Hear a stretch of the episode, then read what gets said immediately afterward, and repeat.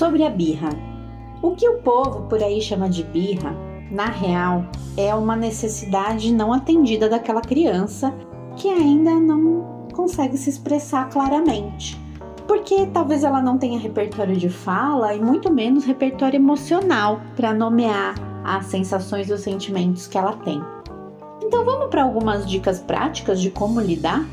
Ao invés de não dar atenção, ignorar, esperar passar, que tal ficar junto da sua criança, transmitir calma para ela atravessar esse momento difícil?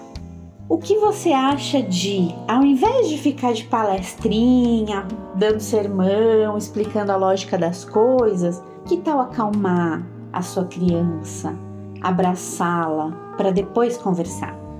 Como te parece, ao invés de brigar, ameaçar, castigar, bater, você proteger e garantir que essa criança se sinta segura, porque às vezes ela expressa essa emoção fisicamente. Que tal, ao invés de fazer tudo o que a criança quer para que ela pare, você legitime as emoções dela, nomeie as emoções, traga conforto para ela, abrace ela como é para você, ao invés de dizer que é feio, que tá todo mundo olhando e que ela não pode fazer aquilo, você nomear os sentimentos, mostrar que existem outras formas de expressá-lo, acalmá-la, abraçá-la, da maneira como ela se sente confortável sendo confortada.